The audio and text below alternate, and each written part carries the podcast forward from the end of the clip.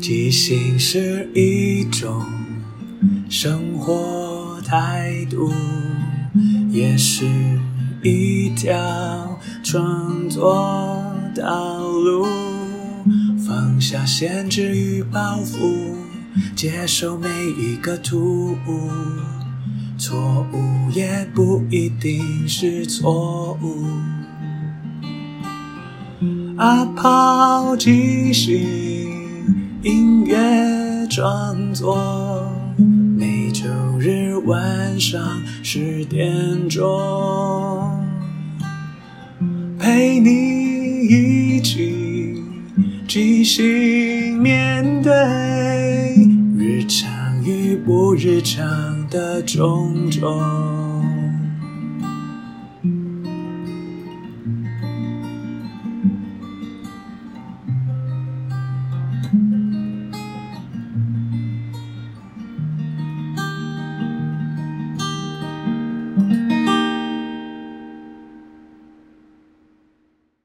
嗨，我是阿抛，欢迎收听阿抛的即兴音乐创作。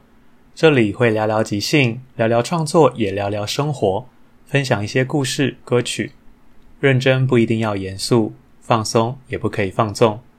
希望这二十分钟的即兴音乐畅聊，能够陪你度过不论什么时候。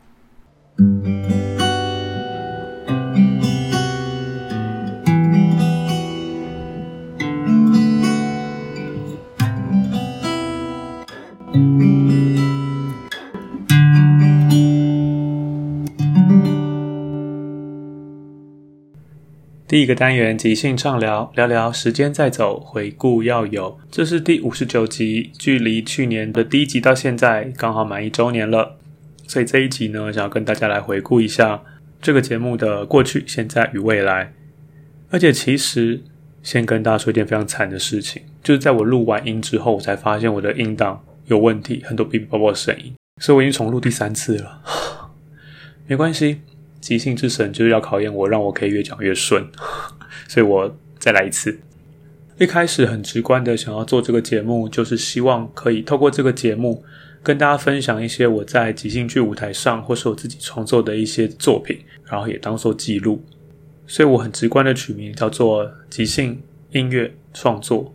但乍看之下好像会觉得都是一些即兴音乐在做的感觉，但事实上对我来讲它是更开阔的。我只贴了几个关键字出来，让大家可以在寻找的时候可以更直接的知道有什么东西。因为即兴它不只是一种创作方法，它可能是即兴剧、即兴唱歌，它有可能是一种即兴的心情。因为在节目里，我会跟大家分享一些我生活上遇到的事情，可能一些新闻啊或者什么的。所以对我来讲，这个节目就是完完整的阿抛这个人，他的一些经历跟创作，然后也很开心这样的一个充满个人私欲的节目。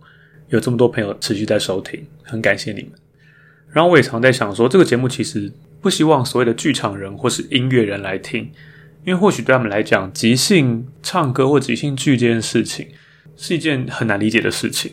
他们可能会觉得这不完整、不完美，或是粗糙。可是其实即兴剧或即兴唱歌的美好就在于它是即兴出来的，而且那个即兴是那个当下。你跟你的伙伴，你跟乐手，你跟观众一起互动产生的作品，对一个一般观众来讲，我自己会觉得，如果我的点子有机会被台上的演员接住，然后发扬光大，那是一个多棒的机会。因为有一出戏是因为我的一个点子，让它有一个很重大的开展或是改变。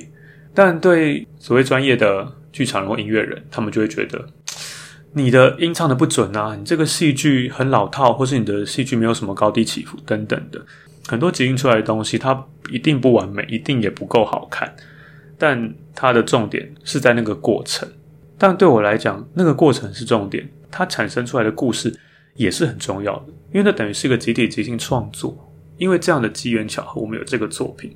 但因为戏演完就没了，所以我才希望即兴唱歌，或者是。创作一些歌曲，让这些故事可以留下来，让更多人听到。对我来讲，也是一种记录的方式。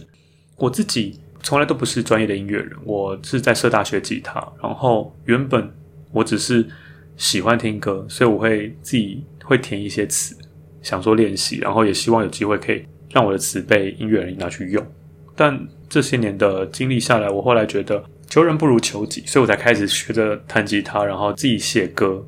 虽然说其实歌人人都会写，但写得好不好，你有没有目标、有没有方向，这其实是件很复杂的事情。但对我来讲，我还停留在一个写歌是件很开心的事情上面，所以我也持续做这件事情。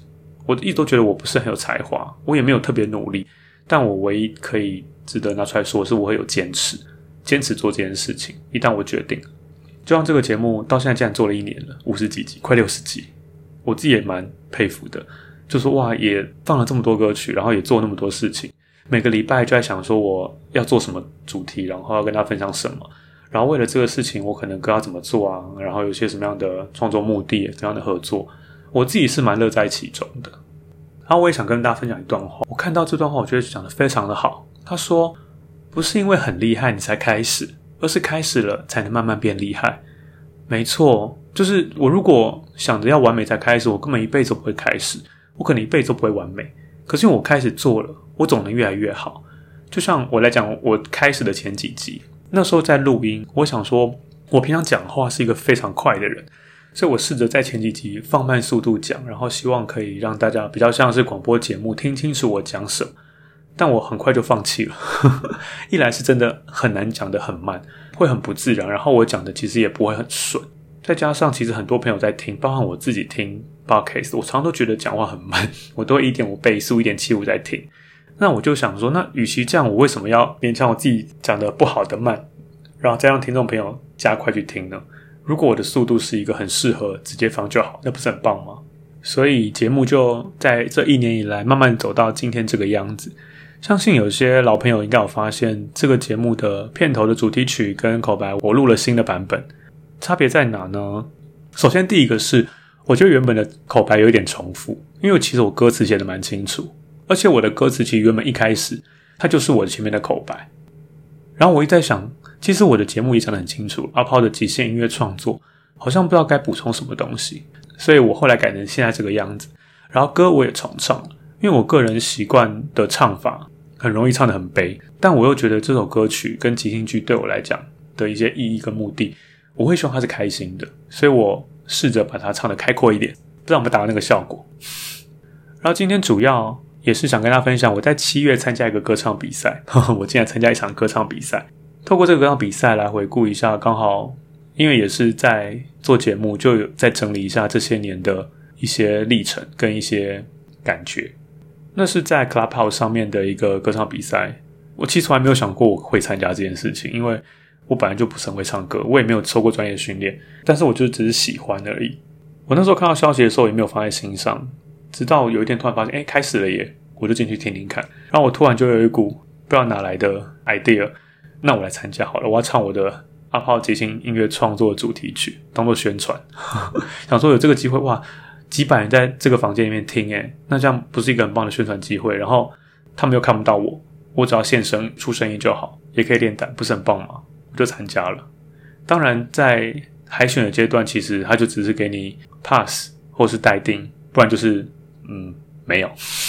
当然就没有上。但我因为做这件事情之后，我突然有一个念头，他有四场海选，那我四场都要参加。我觉得这是一个机会，可以唱自己的歌给大家听，我觉得很棒。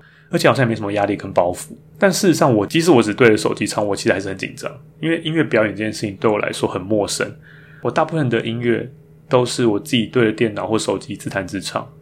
我真正有观众的的那种自弹自唱演出，只有社大成果展的时候，那也是全班同学同乐会的概念，所以大概有几次这样子而已，而且都会很紧张。所以我真觉得这个机会可以让我好好的练一下胆子，也增加一些现场表演的经验。所以我后面三天我就想说我要唱什么歌。第二天我就选了一个在第二集关于创作以及创作里面那首是你。我觉得这首歌不只是歌，连它原来的歌词对我来讲都是一个蛮有意义的一件事情。对我再一次进入创作，然后更有方向性的写歌这件事情上面，它是蛮重要的。这要不得不又再提到一次 ManyDot 这个 App，它就是我开始养成了一个规律性写作。然后也试着在那个平台上面写很多自己的事情，跟人有互动。这对以往的我来说其实很难，大部分时间都是很害羞。我可能自己写了之后就自己看，那种匕首自证，自己觉得很感动，可是又不好意思拿给别人看或讨论。但自从有那个 app 之后，我就开始有些机会跟朋友交流互动。我突然觉得好像我真的可以做这件事情了耶！那个文字跟那首歌，就其实是蛮鼓励人心的。那也是我第一次在脸书上放的一个自弹自唱的影片，也是到很多朋友的回响。因为是第一次吧，所以对我来说蛮珍贵，我就来唱那首歌。待会提到的歌曲都会在我自音乐放一下它的相关集数，有兴趣的朋友可以回头去听听看那一集，会讲更多细节。然后第三天我要唱什么？我想说都唱创作歌曲，那我来唱一点线上的歌曲好了，就是所谓的流行歌曲。我就挑了一首我很喜欢，而且对我来说意义蛮重要的一首歌，它是刘若英的《一辈子的孤单》。它为什么重要呢？是因为在之前我有提到说，我做一个练习是六十秒练习曲。我们在社大吉他课，老师每个礼拜会教一首新歌，但我我还是另外会去找一些我喜欢的歌，但老师没有教的，去找一些和弦啊什么来练来学。那时候想说在 IG 上做个记录，然后 IG 当时的限制是一个影片只能放六十秒，所以我就想办法把一个我喜欢的段落，刚好在六十秒内可以完整呈现我想要做的东西。然后这首《一辈子的孤单》就是我当时的第一个作品。在那些过程当中，我就会学习一些新的和弦啊，或者一些伴奏形式，或是一些编排，甚至我还会改一些旋律或歌词，我觉得比较好的。因为我其实没有很喜欢 cover，是因为我觉得 cover 是有点像 copy。我个人的感觉啊，就是如果你没有唱的比原来的人更好，那你没有必要 cover。但是如果你 cover，那是不是要做一些不一样的改编，才会让这首歌有一些新的东西？某种程度也是不会直接的正面对决。呵 呵我当时觉得这首歌的和弦非常难按，所以我做了很多简化。但我经过了一两年再回头看，就觉得哎，其实那些不难按诶，我就真的可以感受到我的进步。就像这个节目，我回头看前面的集数跟后面的，我在讲话或剪接上面，其实都都有越来越上手，比较知道自己应该怎么做这件事情。所以我真的觉得勤能补拙。那我们现在听吧。当孤单已经变成一种习惯，习惯到我已经不再去想该怎么办。就算心烦意乱，就算没有人作伴，自由和落寞之间怎么换算？我独自走在街上，看着天空，找不到答案。没有答案，我想我会一直孤单，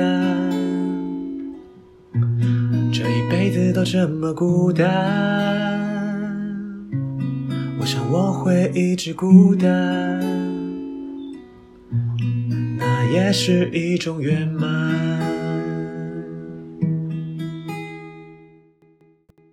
这首歌其实原原来他唱的是“我想我会一直孤单”嘛，然后我最后改了一句词是“那也是一种圆满”，因为我觉得你觉得你孤单，好像很孤单、很寂寞、很可怜，可是说不定你的孤单是才是更好的事情，因为你跟别人交往，或是你跟谁在一起，可能并不会比较好，你的单身才是圆满的。可能当时单身嘛，所以就觉得有点绝望，说好吧，那这样也好，所以这样改。它其实就是短短的一个六十秒，开启了后面很多歌曲。做了这样的练习，其实我做了大概快二十多首，但有机会再跟大家分享吧。然后到了最后一天，我有准备了要唱的歌曲，但我突然就有一个灵感，是想说，那还是我来试试看即兴唱歌，毕竟这就是我一直在做的事情。然后还很多人不知道，在一个几百个人的房间里面，我让大家可以感受这件事情，我觉得是件很很酷的事，但是也很紧张，因为很也是一个很大的冒险。就我自己过去的演出的经验来讲，我们会让自己更多的机会，可以透过跟伙伴的讨论啊、访谈，去让这首歌的细节更多。就像即兴点歌房里面，我跟凯文两个就一直在让这个信这个主角更完整。我在后面唱歌的时候，就有更多东西可以抓着。但在那里，我就只要了一个歌名而已，我就要直接唱，所以其实很冒险。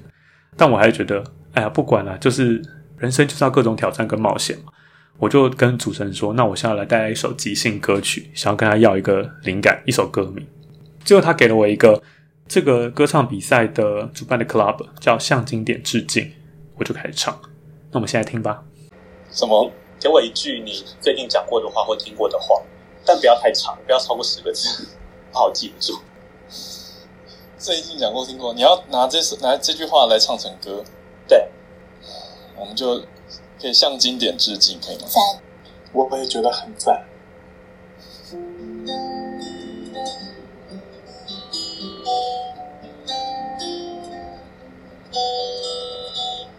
今天是我第四度来到这一个房间，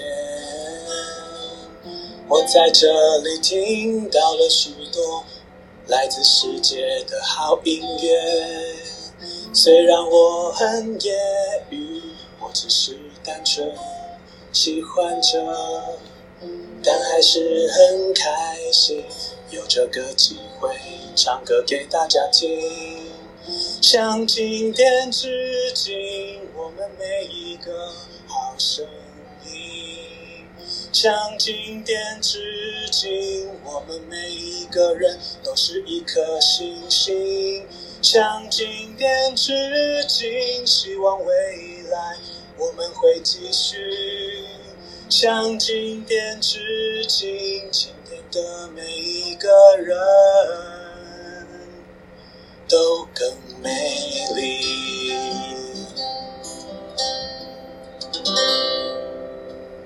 谢谢。因为没有透过打地基或什么之类的方式帮助我建立，所以我就刚好运用了我真实的状态来唱这首歌。我是这样唱的：今天是我第四度来到这个房间，我在这里听到了许多来自世界的好音乐。因为我就刚好海选第四天来，然后里面真的。来自世界各地，不只是华人，还有日本人、韩国人。我真的觉得好酷哦！这样这么多人在这个时点在这里进行音乐的 PK，然后我这样唱。虽然我很业余，我只是单纯喜欢者，但还是很开心有这个机会唱歌给大家听。虽然都没什么押韵，但就还蛮真实表现我当时的心情。就是我知道我是业余的啊，你看我吉他弹成这样，然后唱的也很普通，还想要在这里用即兴的方式带来一首歌曲。副歌我就不断重复向经典致敬。我们每一个好声音，我们每一个人都是一颗星星。希望未来我们会继续。今天的每一个人都更美丽。因为我真的、真的、真的觉得创作是一件非常美好的事情，也是一件非常开心的事情。就是中间那个痛苦啊，或是那种绞尽脑汁，那都只是个过程。但最后你看到成品，或是你在做这件事情的当下，真的都会觉得很开心，觉得是件很快乐的事情。所以我也希望每一个人都可以坚持继续做下去。我自己从来不觉得我可以写歌卖歌啊，或者是真成为一个什么歌手，因为那就是有了一个目的在。当然有很好，但没有也很 OK。我就是乐在创作这件事情。就像我一直在思考说，诶，我到底是喜欢什么东西？在即兴剧啊、即兴表演、即兴唱歌、音乐这么多东西，到底对我来讲是什么？我后来想通了，其实我就是喜欢创作这件事情。不管什么样的媒体，不管什么样的平台。创作对我来说都是一件很棒的事情，它可以让我的生活遇到的事情，或是我看到的一些别人的人事物啊，电影、小说都可以。我有感觉，我就可以把它透过创作方法变成一个一首歌或是一个故事，然后让更多人听到。如果大家有感觉，很棒，但至少我自己个人会喜欢，我有成就感，那就是件好事情。所以我每次在跟朋友聊天的时候，我都说，其实每个人都可以即兴剧、即兴唱歌，其实大家都行，大家不用。太给自己太多包袱和压力，觉得自己没有受过什么专业训练，不可能做到啊什么的。但其实只要想做就可以做，只是要好的话就要花更多时间练习或接触更多东西。但不管怎么说，只要开始，就像我前面讲的，是开始之后才慢慢变厉害的。然后因为唱完这首歌，所以老师就说：“好，给我一个待定，就让我机会可以，就等于半入选，就看到时候有没有机会进到所谓的十六强。”我当下是哇，也是蛮震惊，说怎么可能？但是也是很既开心又紧张，因为我知道我的实力可能接下来才是难关的开始。然后进了十六强之后的比赛，那一场很有趣，是因为我的对手没有出现，然后在赛制上那等于弃权了，但是我还不确定他到底会不会出现，因为还在等待中，所以我原本在中间的组别，我就等于紧张了整场，到最后才知道哦，他没有来，那我是我是直接变成八强了吗？但这时候有一个程咬金是哦，原来赛制是因为会有个听众投票，所以投票前几高的人可以指定 PK 入选的人，所以你即使进了八强，输的人还是可以来透过他的高人气，然后跟你 PK。但到了这个环节，我们有四个进的人，里面要选两个 PK，然后没有选到我，我就如此不劳而获的成为了八强。虽然说后来八进四的时候，我很理所当然的就没有上了，毕竟。我本来就不是一个唱将，在创作上，我自己也觉得我还是蛮生涩的，所以我也是比较自在参加，所以有机会听到老师的评语啊，或是有这个机会让别人听到我的歌曲，我就已经心满意足了。后来到了冠亚军赛，我们这些淘汰选手就希望我们可以带一些歌曲来表演，算是这一些比赛歌曲里面我最新写的歌，也是之前在第四十八集一起玩音乐二开始即兴创作吧里面那一首即兴生活，我自己很喜欢的地方，也就很适合，是因为他讲了一个即兴剧这件事情的核心精神，就是大家需要合作，要一起努力，没有谁应该是第一，每个人都是唯一。因为我觉得音乐是很主观的事情，它可能会有一些技术上面可以做评量，可是到了这么后面的比赛，其实就很多时候就是一种个人喜好，很难分出一个什么输赢跟高下。所以那时候我就唱这首歌。虽然比赛有输有赢，但音乐其实是没办法比赛的，也没办法比较，因为音乐其实是很主观也很个人。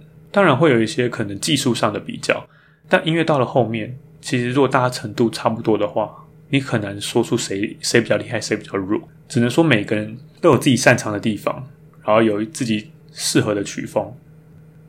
然后我也一直很希望他也可以成为阿炮即兴音乐创作的可能主题曲或是片尾。可是因为他的歌太长了，所以我这次就是做了一个比较短的版本，放在节目的尾巴，大家可以听一下。我又改了不一样的弹奏方式，不知道大家比较喜欢哪一个呢？然后最后我想要讲的是，这一年来我的节目慢慢找到一些方向，我有一些创作的主题想跟大家分享。其实之前就已经有，其实像什么未读书心得啊，或是那些年假装做过的事，这些都是一些我后来觉得好像是一个大方向，可以做很多小主题去做铺陈。其实 First Story 这个平台蛮好，它会帮这个节目做了一个网页，然后还可以设定播放清单。我其实已经设了播放清单，有许多不同类的主题。大家有兴趣的话，可以点我的资讯页上面都有。然后我还有一些想做的主题还没有公开，那就请大家敬请期待喽。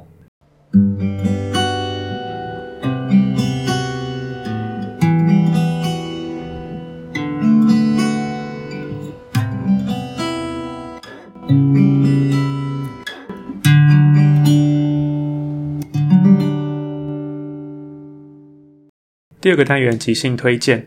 这礼拜想要推荐大家做一件事，就是脸书或是 IG 其实都有一个去年的今天，或是几年前的今天这样的一个回顾的一个设计。大家可以看一下，当你听完这个节目的那一天，你在做什么？你写了什么？当时发生什么事情？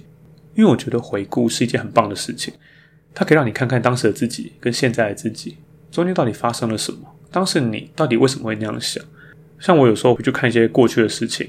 特别是那种很很早期，可能七八九十年前那种事情，都会觉得，诶，这个文字是我写的，哇！我当时竟然有这种想法，或者是，诶，我当时的语气怎么这么好笑？就是你会发现很多你可能没有想到的事情，那就请大家好好回顾吧。最后，感谢大家的收听，因为缘分让我们在空中相遇。有什么想跟我分享的，都欢迎留言或写信。祝福你有个愉快又即兴的一天。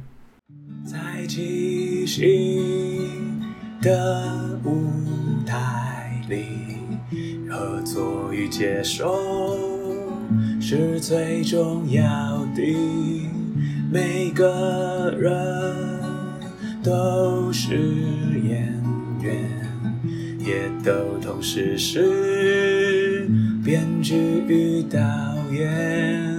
大家都分淡了每一个参与，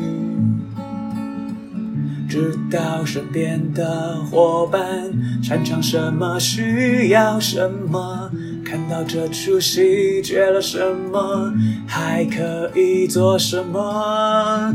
要互相合作，要一起前进。没有谁陪谁练习，没有谁比谁优异。要一起努力，要互相鼓励。没有谁该是第一。每个谁都是唯一，因为是这一群人在一起，才能即兴出一场一场的戏。因为是这一群人才可以说一个没办法只有自己说的剧情。要互相合作，要一起前进，没有谁看谁不起。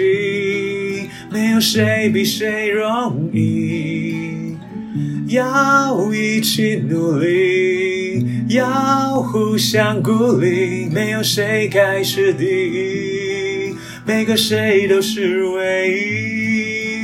唯一。